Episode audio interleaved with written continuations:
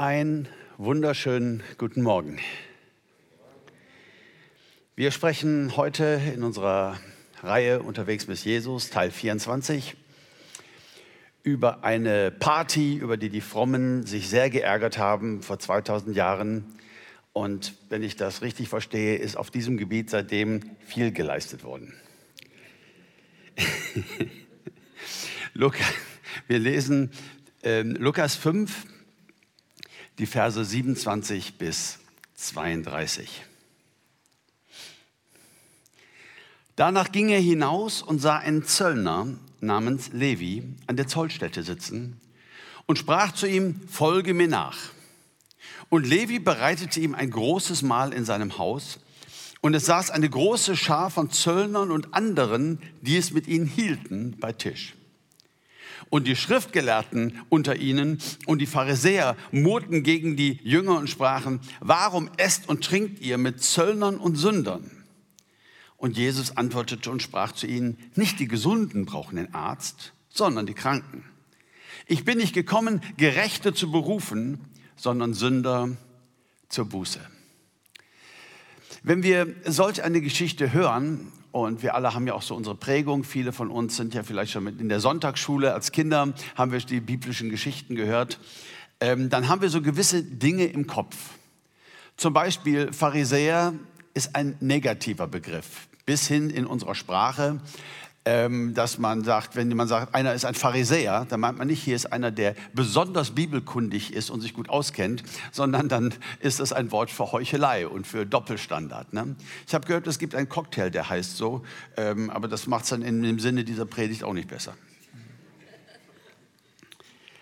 Ähm, und was ist ein Zöllner? Zöllner sind eigentlich fast, heute denkt man so eher die Coolen. Ne? So Jesus hat die Zöllner geliebt und angenommen und so, die Huren und die Zöllner und die Sünder. Und äh, so hat man dann ein gewisses Bild.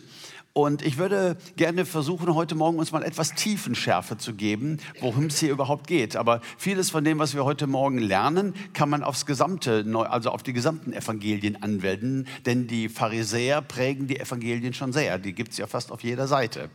Und es ähm, ist auch immer hochinteressant, wenn die zu Jesus kommen und äh, stellen ihm eine Frage. Sehr wichtig zu gucken, sind das Sadduzäer oder sind das Pharisäer in der Auslegung dieses ganzen Textes. Das macht einen riesen Unterschied. Ja, äh, für uns sind das einfach nur oft komisch gekleidete und äh, so, so, so fromme, die halt zu Jesus kommen und stunk machen. Aber das macht wirklich inhaltlich einen großen Unterschied. Wer waren die Pharisäer? Das möchte ich euch gerne mal nahebringen. Hier ist ein Bild. Die Pharisäer entstanden, also so 300 vor Christus, begann der Siegeszug des Hellenismus in der ganzen damaligen bekannten Welt. Und das ist ja zu allen Zeiten so, dass es schon mal so Völker gibt. Das wird fast wie so eine Weltherrschaft. Alexander der Große, Julius Caesar. Und auch heute haben wir das ja, dass Länder ein Einzugsgebiet haben. Und so war es der Hellenismus. Und der beginnt seinen Siegeszug in Palästina und die Juden sind auch dabei. Griechische Kunst und Literatur, Sprache, Sitte, Philosophie, Theater, Sport eroberte auch immer auch mehr das jüdische Volk. Das war cool, das war angesagt. Das ist vielleicht so ein bisschen wie der Amerikanismus in unserer Kultur der letzten äh, Jahrzehnte, wo ganz vieles, was eben von da kommt, als cool empfunden wird und dann auch von vielen Völkern so integriert wird. Und immer mehr Juden hielten es überholt, für überholt, in diesen modernen, aufgeklärten Zeiten noch nach der Tora zu leben. Ja? Man ging weg von der Tora und äh, ja, man sagte das jetzt nicht, die verwerfen wir, aber sie wurde anders ausgelegt. Es wurde irgendwie dieses Griechische, das war so faszinierend. Und das äh, Volk Gottes, wenn wir mal seine Geschichte angucken im Alten Testament, hat ja eine echte Geschichte damit, andere Götter anzubeten und äh, Gott äh, zu verletzen und Gott zu verärgern. Deswegen babylonische Gefangenschaft. Deswegen, ne, da haben sie ja eine Riesengeschichte hinter sich. Und jetzt kamen die Griechen und äh, die Juden ähm, haben sich dem sehr geöffnet. So, und 200 vor Christus gründete sich eine religiöse Gemeinschaft, um Widerstand zu leisten. Nur die Tora und nur die jüdischen Traditionen galten und wurden hochgehalten. Und es gab so eine gewisse militante Ablehnung von allem Nichtjüdischen. Und die nannten sich die Abgesonderten oder in ihrer Sprache die Pharisäer. Ich finde es unglaublich wichtig und ich glaube, dass wir äh, im Moment das so ein bisschen verlieren, auch äh, in der Art, wie wir diskutieren in Deutschland, äh, dass wir historische Personen in ihrem Kontext, ihrer Historizität betrachten. Ja? Äh, wenn ich manchmal sehe, am Reformationstag wird sich mehr für Martin Luther entschuldigt und für manche dumme Sätze, die er gesagt hat, so als habe das jemand heute gesagt. Ja? Und es wird völlig außer Acht gelassen, äh, was das in seinem Kontext bedeutet. Das, das tut mir manchmal sehr leid. Und äh, so ist es auch mit den Pharisäern. Die Pharisäer haben eine sehr, sehr positive und wichtige Rolle in der Entwicklung des Judentums gespielt, übrigens bis zum heutigen Tag. Der Hintergrund ist immer so wichtig, das zu verstehen. Das gibt uns erst dann die Tiefenschärfe und bewahrt uns vor Missverständnissen. Als ich so ein ganz junger Prediger war, da habe ich viel darüber gepredigt und das war auch ziemlich angesagt in manchen Kreisen, ähm, dass Gott uns segnen kann, auch mit Wohlstand segnen kann und dass wenn wir geben und wenn wir großzügig sind, dass Gott uns versorgt und dass Gott uns auch über die Maßen versorgen kann und ähm, ne, so.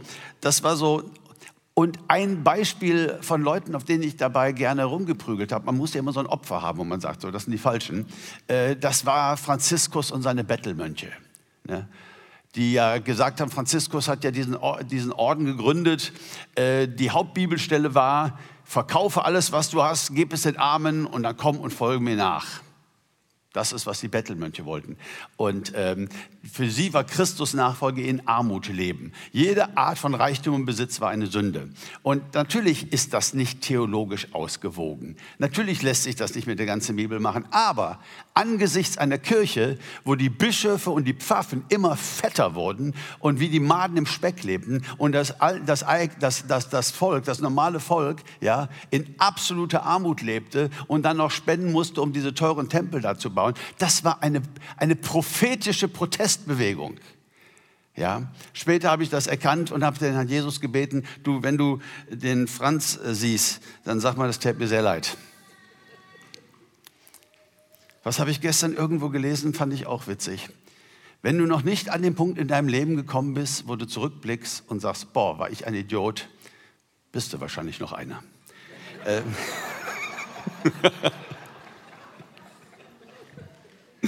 Alle witzig.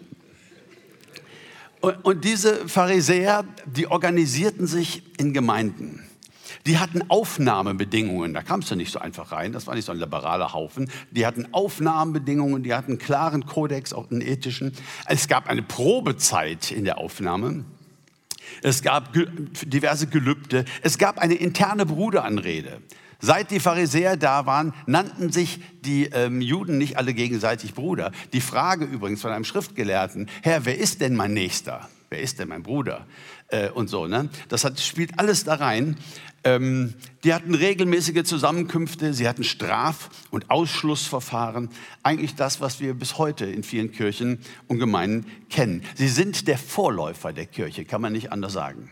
Ja? Da hat Gott irgendwie schon mal Kirche geübt. Ne? Synagogen gibt es erst seit der babylonischen Gefangenschaft und dass man also nicht nur den Tempel in Jerusalem hat, sondern diese Gemeinde vor Ort hat und so. Äh, und das hat ganz viel mit den Pharisäern zu tun. Sie wollten eifrig das Gesetz bewahren. Und ich sagte ja schon in der letzten Predigt, sie sagten, das Gesetz ist ein heiliges Blumenbeet, auf das man nicht trampeln kann. Und damit wir da wirklich nicht drauf trampeln, werden wir einen Zaun bauen, der nochmal so einen Meter mehr Abstand hält. Und so haben sie dann alle Gesetze der Tora ganz besonders streng ausgelegt. Ähm, einfach um nur nicht in die Nähe der Sünde zu kommen, ist ja zunächst mal äh, kein schlechter Gedanke aber es wurde so ein kompliziertes Regelwerk in den Tagen Jesu. Also als wirklich treuer Pharisäer, deswegen dann die Heuchelei, das war kaum einzuhalten. Ja, das war kaum einzuhalten. Und sie machten ihre Regeln und sie machten ihre Ausnahmen so, wie es passte. Ein, das schönste Beispiel finde ich immer, ähm, Reisen am Sabbat war ja verboten. Am Sabbat bliebst du zu Hause und dachtest äh, an den Herrn. Aber eine Art von Reise, so hieß es in den Heiligen Schriften, die war halt erlaubt, nämlich die Reise auf dem Wasser. Weil wenn du mit dem Schiff unterwegs bist und der Sabbat bricht an, äh, was willst du denn machen? Ne? So. Und dann gab es in pharisäischen Kreisen, wurde der Wassersattel erfunden. Ein Sattel, der mit Wasser gefüllt war, auf den Esel gelegt wurde. Ähm, und dann war es eben eine Reise zu Wasser. Das hat dieses, dieses Heuchlerische so ausgelöst. Ne? Ähm, ich sag mal im Sinne meiner letzten Predigt, den Preis für diese Schweinetheologie äh, zahlen seit jeher die Esel. Sie hatten das griechische Reich überlegt, überlebt und zur Zeit Jesu trotzten sie den Römern und deren Kultur. Denn direkt nach dem griechischen Reich kam das römische Reich. Da war das cool, da war das angesagt, äh, römisch zu denken, römisch zu sein und so. Und äh, wenn wir so sehen, dieses Antirömische im Volk Gottes so in den Tagen Jesu, das haben sie den Pharisäern zu verdanken. Ja? Die waren eine, ich sag mal, eine Freikirche mit einer 200-jährigen Tradition. Heute würden wir sagen, eine Heiligungsbewegung. Eine Bewegung, die zur Buße ruft Ruf, die zur Entschiedenheit rief und so weiter. Das waren die Pharisäer. Und man muss mal sagen, vor Jesus oder sagen wir vor Johannes dem Täufer war es geistlich gesehen das lebendigste, was es gab in Israel. Das war, wo es passierte. Das war Jesus Theologisch gesehen stand ihnen am nächsten. Er kam vom See Genezareth, das war sehr, die, die Gemeinden dort, das war sehr pharisäisch geprägt. So ist er aufgewachsen. Und theologisch stand er ihnen am nächsten. Ohne sie, so sagt man, gibt, gäbe es heute vielleicht gar kein Judentum mehr. Zumindest nicht das äh, orthodoxe Judentum. Von Sadduzäern und solchen Gruppen, da müssen wir aufwendig forschen. Wer waren die, was wollten die? Die gibt es schon so lange nicht mehr. Das ist irgendwie was. Ne?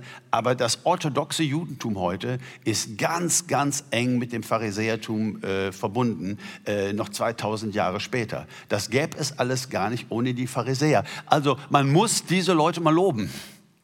Ja, sie einfach in die Tonne zu treten und sagen, aber Pharisäer muss alles nicht ernst nehmen, äh, das geht an der Bedeutung dann vorbei und ändert auch das, was wir lernen können. Jesus stand ihnen theologisch am nächsten. Er kritisiert ihr Handeln sehr, sehr scharf, aber nicht ihre Theologie. Was er hier sagt über die Pharisäer, würde er über die Sadduzäer nie sagen. Matthäus 23, 2. Die Schriftgesehrten und Pharisäer haben sich auf Moses Stuhl gesetzt. Alles nun, was sie euch sagen, dass ihr halten sollt, das haltet und tut. Aber nach ihren Werken tut nicht, denn sie sagen es wohl, tun es aber nicht. Hier ist wieder der Vorwurf der Heuchelei, aber er greift nicht ihre Theologie an, ja, sondern ganz im Gegenteil äh, äußert sich hier sehr, sehr positiv.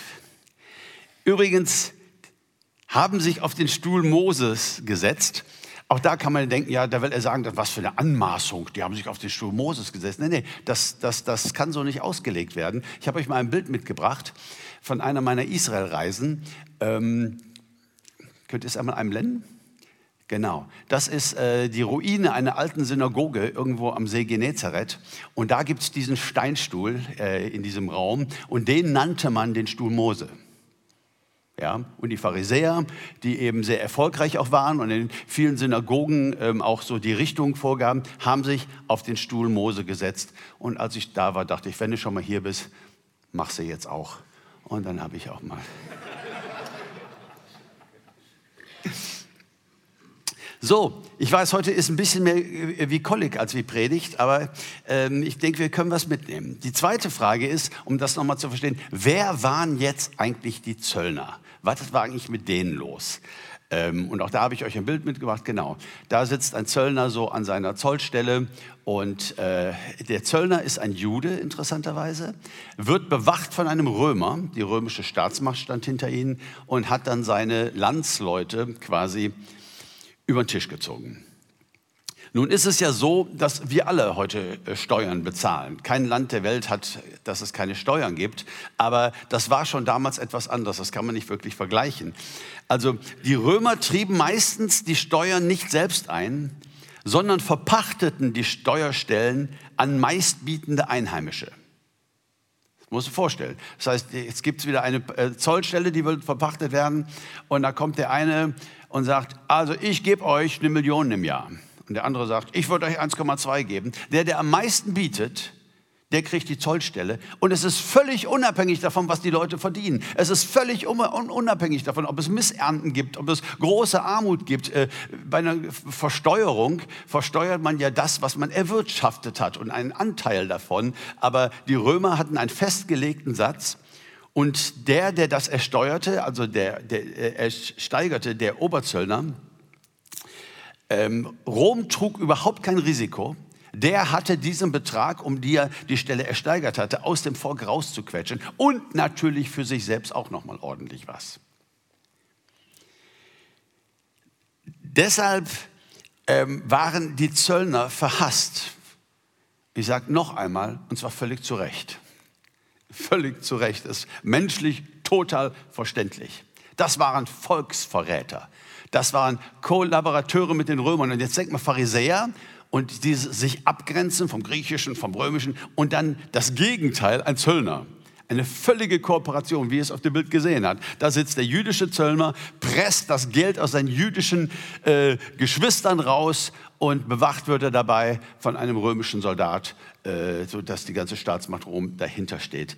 Ähm, das war schon krass. Er steigerte ein Jude so eine Zollpachtstelle, also der Oberzöllner, oder die, die er anstellte, die Zöllner, wurden sofort aus der Synagoge ausgeschlossen, ein Gemeindeausschluss, sofort. Von ihnen wurden keine Spenden angenommen. Diese Konsequenz gibt es heute so in dieser Form, glaube ich, nicht mehr. Ähm, sie durften keine Ehrenämter ausüben und ihre Frauen durften sich sofort scheiden lassen. Es war, gab ein großes Scheidungsrecht auch bei den Pharisäern. Wer darf, wer darf nicht und wie ist das zu verstehen und so. Die Diskussion gibt es ja bis heute. Äh, wenn dein Mann ein Zöllner wurde, durfte die Frau sich sofort scheiden lassen. Sie waren Abschaum und Sünder. Äh, sie wurden also aus vielen, vielen Gründen. Aber sie waren oft auch sehr reich. Und ähm, wir haben ja von dem Text gelesen, dass sie saßen mit Jesus, mit Zöllnern und denen, die es mit ihnen hielten. Ja, Zöllner, ich weiß nicht, ob ihr die Redewendung äh, bemerkt habt, und denen, die es mit ihnen hielten. Also die hatten schon auch ihre Kumpels, die hatten schon auch ihre Freunde. Ich mein Geld, ne, äh, macht dir einen großen Freundeskreis, solange du äh, welches hast. Und jetzt sitzt Jesus mitten da drin. Der Levi, der Zöllner, hat sich bekehrt und sagt, weißt du was, Jesus, jetzt schmeiße ich eine riesige Party. Jetzt kann man natürlich auch die auf die Frage kommen, äh, wieso wussten die Pharisäer das eigentlich? Ja? Ähm, die Pharisäer unter ihnen sagten dann, wie unter ihnen, die können ja da nicht mitgesessen haben, dann wird ja die ganze Kritik überhaupt keinen Sinn machen. Ich möchte euch mal ein Bild zeigen äh, von dem berühmten Paolo Veronese. Der hat ein Bild gemalt, das heißt Levis Gastmahl. Und das äh, zeigt ziemlich genau, wie es gewesen sein könnte. Das heißt, es war so ein bisschen wie ein Volksfest. Es war so ein bisschen wie, es wurde auf der Straße gefeiert, es war, und Levi hat das Ganze finanziert. Das war sehr, sehr aufwendig, da konntest du sitzen. Also das konntest du gar nicht verpassen, wenn du in der Gegend warst, ohne jetzt wirklich da zu sein. Ich sag mal ein bisschen wie Kirmes. Ja, Du gehst äh, irgendwie ähm, in der Stadt einkaufen und so und da ist irgendwie eine Kirmes und dann siehst du alle möglichen Sachen oder so. Kannst du nicht verpassen. Äh, so war es damals eben auch. So, und jetzt zu der Frage, warum ärgerten sich die Pharisäer eigentlich so sehr über Jesus? Was genau hat er denn jetzt falsch gemacht in ihren Augen? Auch sie glaubten an Buße und Vergebung. Bei Johannes dem Täufer übrigens wurden Zöllner getauft, sagt die Schrift. Sie sagt, dass Pharisäer dabei waren, keine Kritik. Also die Pharisäer haben Johannes nicht dafür verurteilt, dass er Zöllner getauft hat. Äh, äh, wüssten wir nicht. Sie haben Jesus dafür verurteilt, dass er mit Zöllnern gefeiert hat. Interessant. Ähm, Pharisäer glaubten sogar an Mission. Jesus sagt ihnen in Matthäus 23, Vers 15, ihr Schriftgelehrten und Pharisäer, dass ihr Meer und Land durchzieht, um einen einzigen Proselyten zu machen. Ein Proselyt war ein Neubekehrter. Früher sagten die alten deutschen Übersetzungen ein Judengenosse. Also jemand, der zum Judentum übertrug. Ein Riesenaufwand wurde da betrieben. Aber es war nicht leicht, äh, sich zu bekehren. Es war nicht leicht. Es musste ganz viel Wiedergutmachung getan werden, ein extremes Halten der Tora, lange Probezeiten und am Ende stand die Vergebung und am Ende stand die Aufnahme. Denn vor allem glaubten sie eben an Heiligung und Reinheit. Und denkt an ihren Hintergrund, denkt an das griechische Reich, denkt an das, äh, das Aufweichen aller Werte äh, ihres Glaubens. Sie glaubten vor allem als Psalm 1, Vers 1, wohl dem, der nicht wandelt nach dem Rat der Gottlosen, noch tritt auf den Weg der Sünder, noch sitzt, wo die Spötter sitzen. Das war ihre Motivation. Sie waren die Abgesonderten. Sie sagten, gleich und gleich gesellt sich gern. Sage mir, mit wem du umgehst und ich sage dir, wer du bist. Jesus, wie kannst du mit diesem Abschaum äh, da eine Party feiern? Und ich kann die Kritik an Jesus nicht anders verstehen. Und das ist eigentlich eine Diskussion bis in unsere Kreise der heutigen Tage. Ich glaube, dass Jesus ihnen zu liberal und zu oberflächlich war. Das ist die Anklage, die hier im Raum steht. Wenn man das Evangelium feinfühlig liest, dann wird man merken, hier kippt etwas. Bis zur Party bei Levi gab es noch eine Menge, die sich fragten, ist er der Messias? Boah, guck dir die Werke an, guck dir, was er tat und so. War er auf dem aufsteigenden Ast? Ab der Party bei Levi geht der Weg nach unten, in der Gunst der Pharisäer und in der Gunst seiner religiösen Mitmenschen. Also das war schon äh, eine Hammergeschichte. Einfach zu liberal und oberflächlich. Das ging ihnen alles zu schnell. Hier muss doch mal mehr Reue sein. Also oberflächlich, mal kurz die Hand heben und Gebet nachsprechen und so. Die müssen ordentlich in die Seelsorge, die müssen ganz viele Kurse machen. Das muss alles aufgearbeitet werden. Versteht ihr? Und all diese Kurse und all dieses Jüngerschaft, das ist total wichtig. Darum geht es gar nicht. Aber hier war es Heilsvoraussetzung. Und hier war es etwas, was sich natürlich mächtig gebissen hat mit einem Missionsauftrag, an den sie ja irgendwie auch glaubten. Ja? Äh, Proselyten zu machen äh, und ihr, ihr, ihr, ähm, ihren Glauben zu teilen. Aber mach das mal, äh, wenn dich jeder Heide, mit dem du Kontakt hast, sofort verunreinigt. ja, aber das ist doch eigentlich genau das Dilemma, in dem lebendige Gemeinden immer gestanden haben, oder bis zum heutigen Tag. Also ich finde, das erkenne ich total wieder.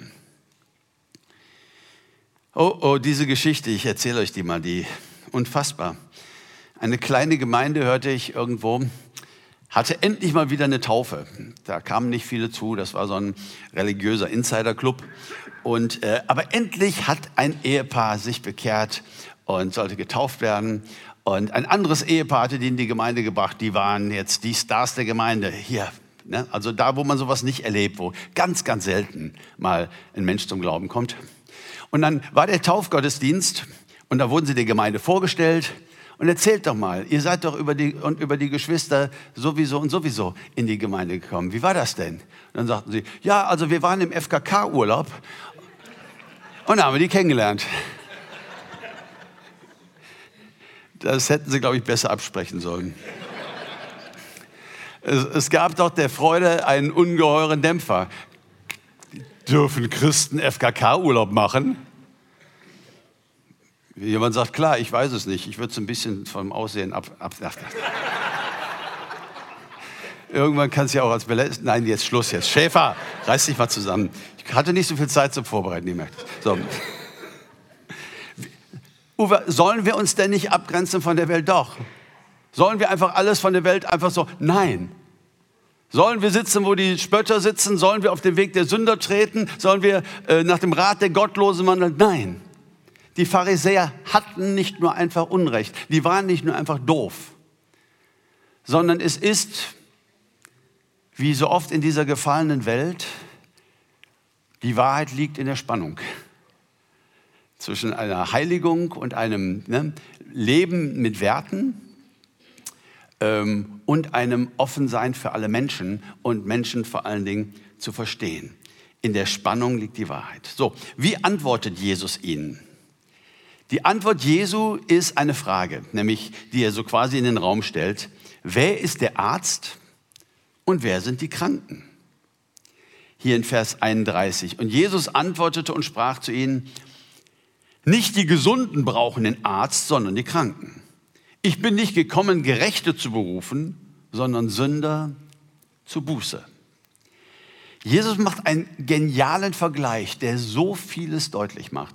Er vergleicht den Rabbi oder den Lehrer mit dem Arzt. Und so verstanden sich übrigens auch damals die Rabbiner so ne, als geistliche Ärzte.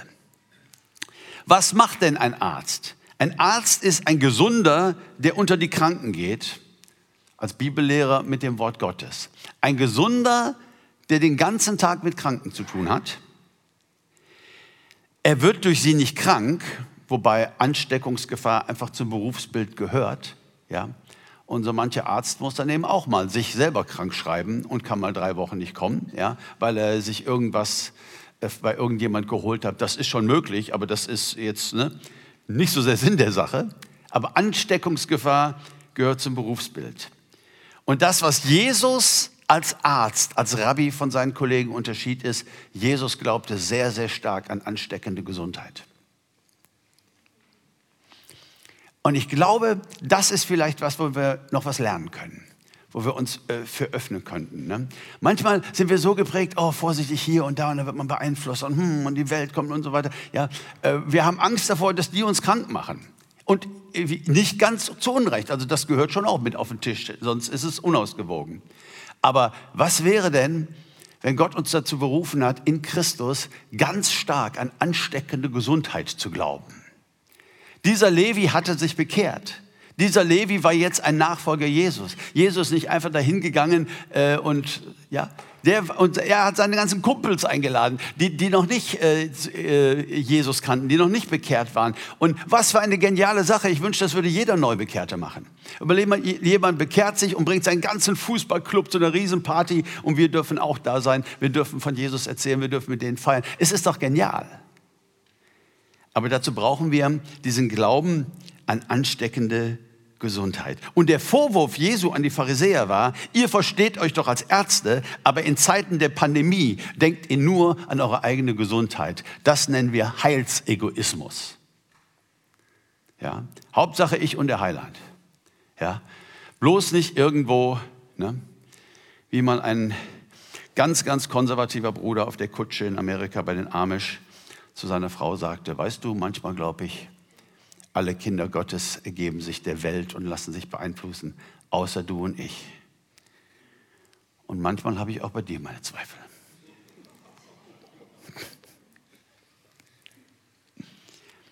Die Frage ist doch, war Jesus liberal? Das finde ich eine hochinteressante Frage. Ich finde, wenn man heute von Theologie spricht und dann sagt, oh, das sind die Liberalen, dann ist das so ein bisschen wie wenn man sagt, das sind die Pharisäer. Das hat bei uns nur einen negativen Beigeschmack. Äh, das ist schon sehr, sehr viel differenzierter. Ich würde fragen, liberal oder barmherzig? Guck mal, was Jesus diesen Leuten sagt in diesem Kontext. Er zitiert äh, aus Hosea, und sagt hier in Vers 13, geht aber hin und lernt, was das heißt. Ich will Barmherzigkeit und nicht Opfer. Geht hin und lernt, was das heißt. Ich will Barmherzigkeit und nicht Opfer. Barmherzigkeit. Das hebräische Chesed. Güte, Freundlichkeit, Erbarmen. Jesus ist überhaupt nicht liberal in dem Sinne, dass er Werte aufweichen würde, mit diesem Bild vom Arzt ist doch ganz klar, was er sagen will. Krank wird auch als krank benannt. Jesus kommt nicht und sagt, ach, das kann man heute nicht mehr krank nennen, ist doch irgendwie auch normal und guck doch mal und, und weicht er irgendwas auf. Nein, er sagt, ich bin gesandt zu den Kranken. Aber er benennt das, was krank ist, benennt er auch als krank. Also in diesem, in diesem Sinne kein bisschen liberal aufweichend, keine Umdeutung der Werte. Aber der Wert Mensch, steht immer vor jeder Form von religiöser, frommer Korrektheit. Der Wert Mensch ist immer vorne. Barmherzigkeit bedeutet Verständnis für das alles, Verständnis für alles, was menschlich ist. Geduld haben. Christus ist Mensch geworden, der weiß, wie es geht. Der weiß, wie wir fühlen der weiß, was Anfechtung ist, der weiß, was Verrat ist, der weiß, was, wie bitter manche Sachen schmecken können. Jesus ist ganz Mensch geworden. Das ist ja das, was unseren Glauben so unterscheidet von allen Religionen dieser Welt. Da wird den Göttern geopfert. Die, unser Gott hat sich selbst geopfert für uns, ist Mensch geworden, wollte mitreden können, äh, auf Augenhöhe. Der Mensch immer vorne.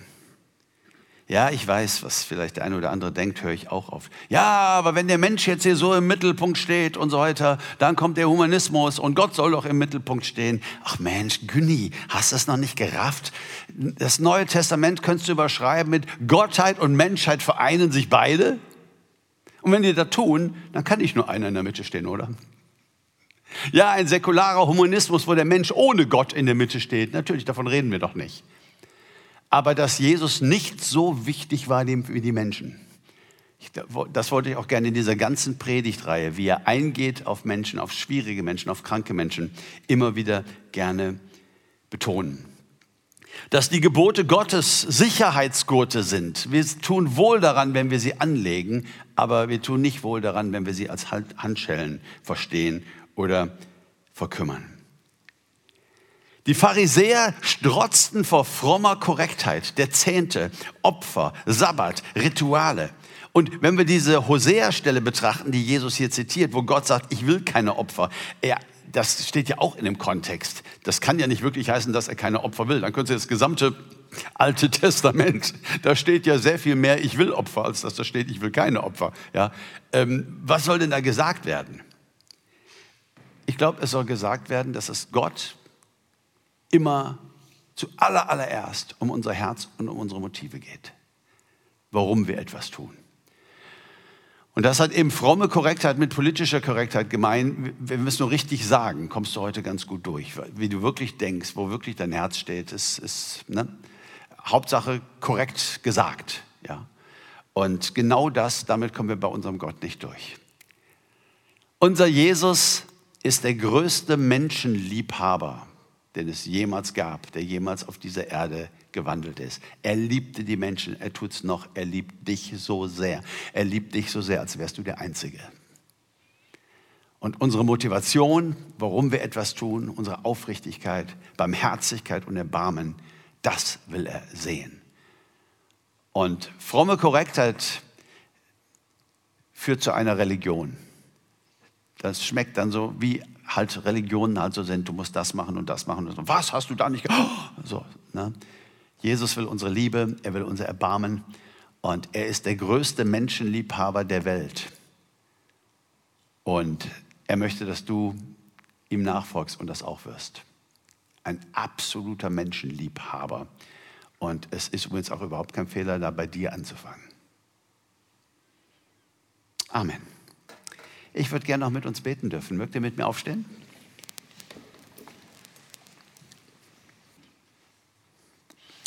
Herr Jesus Christus, wir danken dir und wir preisen dich heute in diesem Gottesdienst. Und wir sagen und bekennen, dass man dich mit keinem anderen vergleichen kann. Keiner ist wie du. Wenn ich an die Götter dieser Welt denke und an die Religionsgeschichte und an all das Schreckliche, Und Religion drückt doch nur die Sehnsucht der gefallenen Menschen aus. Da muss es mehr geben, da muss es doch was geben. Wir spüren es ja instinktiv.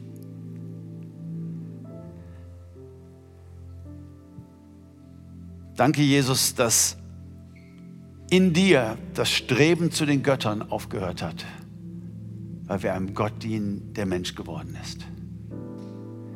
Danke für deine Menschlichkeit, Jesus. Das ist so überzeugend. Das ist so solidarisch. Das ist so wunderbar. Gottheit und Menschheit vereinen sich beide. Schöpfer, wie kommst du uns Menschen so nah? Herr, lass uns das ganz tief verstehen heute, ganz tief in unseren Herzen pflanzen, dass wir dir nachfolgen wollen, dass wir auf Menschen zugehen wollen, ohne sie zu werten und zu beurteilen dass wir unseren Glauben teilen, dass wir helfen, dass wir solidarisch Mensch sind. Ich möchte dich bitten, dass du das wirkst durch deinen Heiligen Geist, dass dieses Wort in unseren Herzen Frucht bringt. Ich verehre dich, Jesus. Du bist mein absolutes Vorbild. Du machst mich immer wieder sprachlos. Keiner ist wie du. Ich danke dir. Amen.